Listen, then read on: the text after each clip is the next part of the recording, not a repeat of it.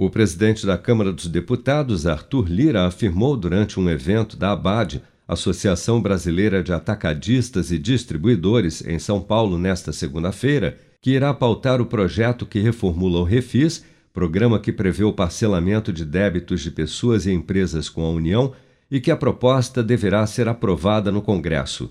Lira ressaltou, no entanto, que um acordo condiciona a deliberação da matéria na Câmara à apreciação da reforma do imposto de renda no Senado, que, juntamente com a PEC dos precatórios, precisam ser votados com urgência pelos senadores para que se abra espaço orçamentário dentro do teto de gastos para ampliação do Auxílio Brasil. Vamos acompanhar.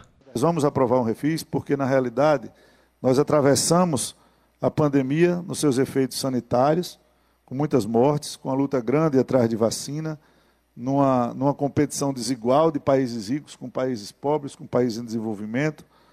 Né? E graças a essa luta pela vacina, nós podemos, como eu disse, estar aqui hoje. Mas aí vem o rebote econômico da pandemia. Hoje nós estamos com mais de 20 milhões de famílias brasileiras passando fome. Daí a importância da PEC dos precatórios. Segundo Arthur Lira, o Senado havia se comprometido a votar a reforma do imposto de renda até 15 de outubro para que o refis fosse pautado na Câmara em seguida. Mas os senadores, no entanto, ainda resistem.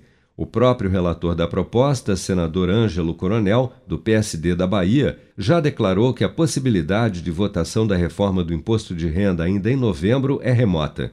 Na dependência desse impasse, o projeto de parcelamento de dívidas com a União, apelidado de Refis da Covid, prevê a possibilidade de parcelamento em até 15 anos dos débitos em impostos e tributos, com até 90% de desconto nos juros e multas para pessoas físicas e jurídicas.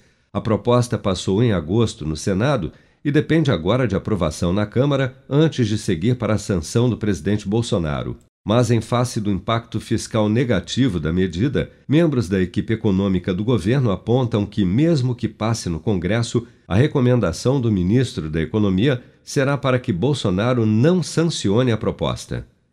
Com produção de Bárbara Couto, de Brasília, Flávio Carpes.